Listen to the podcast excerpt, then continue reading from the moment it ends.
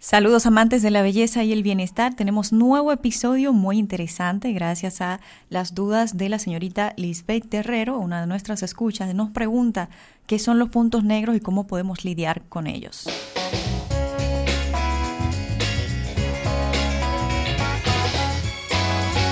Los puntos negros, bueno, es uno de los temas más hablados en cuestiones de estética. Siempre que nos estamos checando en el espejo, podemos ver incluso en la punta de la nariz, son las zonas más comunes que pueden presentarse. Todos tenemos millones de poros en nuestra piel. Los poros son depresiones anatómicas súper pequeñitas que tenemos en nuestra piel y que permiten que la piel pueda excretar sustancias como el sudor, el sebo, el mismo vellito o la estructura pilosebácea de, de nuestro cuerpo que puede también comunicarse al exterior a través del poro. ¿Qué pasa con los puntos negros? Bueno, pues los puntos negros son poro contaminado. Un poro contaminado que se llama comedón abierto. ¿Por qué se llama comedón? Siempre que escuchemos la palabra comedón es un poro tapado, contaminado, obstruido. Podemos ver incluso productos que tienen la etiqueta producto no comedogénico. Eso quiere decir que es un producto que no va a promover que tu poro se tape o, que pueda promover la contaminación del mismo. Existen dos tipos de comedones, comedones abiertos, que son los comedones que tienen una comunicación con el medio ambiente, en donde ya el poro está obstruido, puede ser con sustancias de células muertas, sudor, contaminación misma del medio, y al estar en contacto con la piel, entonces se oxida. Y el siguiente ejemplo lo va a ayudar a ilustrarlos mejor. Si tenemos una manzana y la cortamos y la dejamos al aire libre, podemos ver cómo ese color de la manzana se va tornando un color oscuro. Ese color oscuro implica la oxidación de la misma. Asimismo, cuando tenemos esas sustancias de queratina, células muertas y sebo al aire libre, ya contaminándose, entonces las bacterias propias de la piel va a provocar que se oxide esa sustancia y entonces tome un color oscuro. Entonces ese poro tapado, contaminado y en comunicación con el ambiente oscuro, punto negro, que es lo que todo el mundo se fija además del punto negro, que es el comedón abierto, tenemos el comedón cerrado, que es el puntito blanco. Ahí no hay una comunicación con el exterior, pero sí el poro está obstruido con sebo, que es principalmente, y ahí podemos también ver que se pueden provocar espinillas cuando vemos esa bolita blanca que me está saliendo. Eso es un poro contaminado tapado con piel todavía. ¿Cómo podemos tratar esos comodones? ¿Cómo podemos evitar que sucedan y por qué suceden? El por qué suceden tiene que ver con nuestra alimentación, tiene que ver con nuestros hábitos de higiene, tiene que ver con la genética, etcétera. En cuestiones de alimentación, aún no está probado científicamente del todo que ciertos alimentos en, en general puedan provocar un exceso de sebo cuando hay un exceso de sebo, entonces hay un aumento de las probabilidades de que se obstruya el poro porque el poro toma un tiempo para excretar ese sebo. Si hay una excreción excesiva, entonces se va a ir acumulando dentro de nuestra piel y también se va a obstruir. ¿Cuáles alimentos pueden hacer que haya una excreción excesiva de sebo? Puede ser el chocolate, pueden ser los dulces, aunque no los creamos, y aunque pensemos que solamente las grasas pueden provocar un, exceso de, de excreción sebácea, en nuestra piel, pues los dulces, el consumo de azúcar puede provocarlo también de igual manera o peor. También podemos tener el consumo de lácteos, puede también hacer una modificación en nuestras hormonas y hacer que se genere más excreción sebácea. Esto no pasa en todo el mundo, todo el mundo es diferente, por eso es necesario la visita al profesional para ver si de verdad en el consumo de tu chocolate y qué tanto chocolate o qué tanto lácteo o azúcar o grasa podemos consumir y qué tanto nos está afectando a nuestra piel. Hay personas que no le afecta para nada, hay personas que una mínima porción sí le afecta. En cuestiones de genética, eso tiene que ver mucho con el control hormonal basado en nuestro propio cuerpo, heredado por nuestros padres o nuestros abuelos. Un ejemplo, las personas asiáticas tienen los poros más cerrados que las personas hindúes. Y por eso también podemos ver que el término piel de porcelana en, las coreanas es muy famoso, pero eso tiene que ver también con su propia genética. Ellos tienen los poros, tienen a tener los pies con poros más cerrados. Así podemos ver que personas que viven en ambientes fríos, climas fríos, tienen los poros más cerrados que personas que viven en climas cálidos. ¿Por qué? Porque esos poros tienen unos pequeños musculitos en la piel que hacen que la piel se contraiga o se libere o que los dilate. Cuando tenemos frío podemos tener ese efecto de piel de gallina y vemos como nuestros folículos pilosos también se quedan bien rectos. El poro ya está cerrado por esos músculos. Cuando tenemos calor para excretar el sudor, entonces el poro hace una abertura para permitir el camino hacia el exterior a esa sustancia. Todo esto tiene que ver también con la elasticidad de la piel.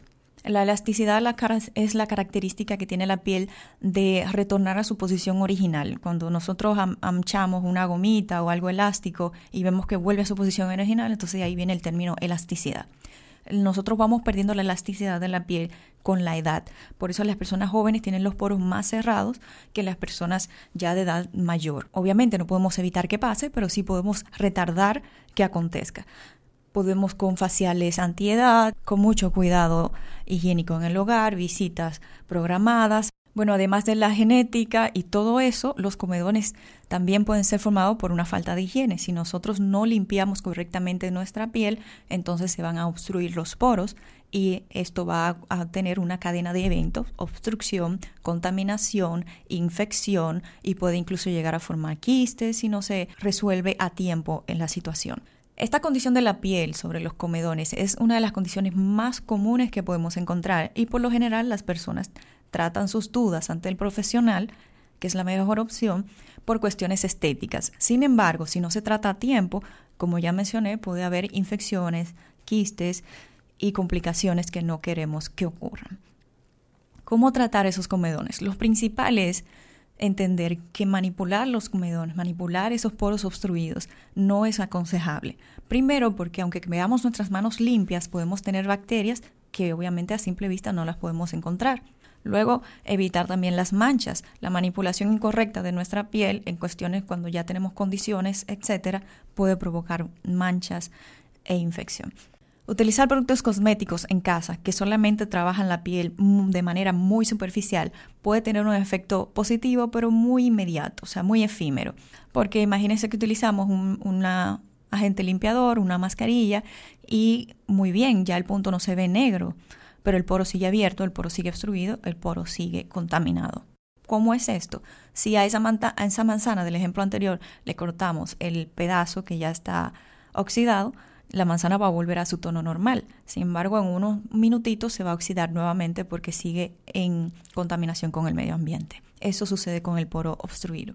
Una vez que se limpia totalmente el poro, él toma un tiempo para volver a su posición original, o sea, no es inmediato. Entonces, visitar al profesional estético es la mejor opción porque además de que lo limpia profundamente y de la manera correcta, sin riesgo de infección, sin riesgo de contaminación, sin riesgo de mancha, también te, te dice cómo cuidarte en casa y los productos adecuados a tu piel para que dentro del tiempo que el poro tome para cerrar, pues selle limpio y sin contaminación y evitar que vuelva a dilatarse tanto por la obstrucción de la contaminación del medio ambiente.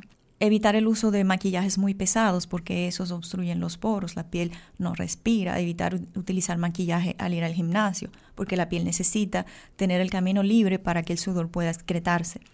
Evitar también dormirnos con el maquillaje. O sea, tener sustancias en nuestra piel puede ayudarnos a cuidarla, a nutrirla, a protegerla, a mejorar o resaltar nuestros aspectos faciales. Sin embargo, hay que tomar en cuenta que la higiene y retirarlos en el tiempo adecuado nos va a permitir una piel mucho más saludable. Las extracciones de los comedones, como ya mencioné, deben ser realizadas por un profesional. Hay personas que pueden sentirse un poquito asustadas de si les va a doler o no. No es un procedimiento doloroso, puede llegar a ser molesto, pero nunca doloroso. Es importante realizarlo porque, como ya mencioné, retirar la contaminación de la piel de manera superficial no es una solución, sino que tapa el problema. El profesional llega a la capa más inferior eh, necesaria, puede sacar el comedón o, las impurezas que estén de manera profunda alojados en nuestra piel, permitiendo que la piel pueda tener aspecto más lozano, más nutrida, más saludable. Y si ya agendamos con el profesional, bueno, mientras tanto podemos ir viendo nuestros hábitos alimenticios, reducir nuestros consumos de azúcares, reducir nuestros consumos de lácteos y de grasas, cambiarlos por tomar un té, tomar mucha agua, hidratarnos. Es importante protegernos mucho del sol porque el sol elimina la elasticidad de la piel y eso provoca la dilatación del poro y un poro muy abierto, entonces permite que se acumule o se aloje con mucha más facilidad la polución, el sebo, entre otros.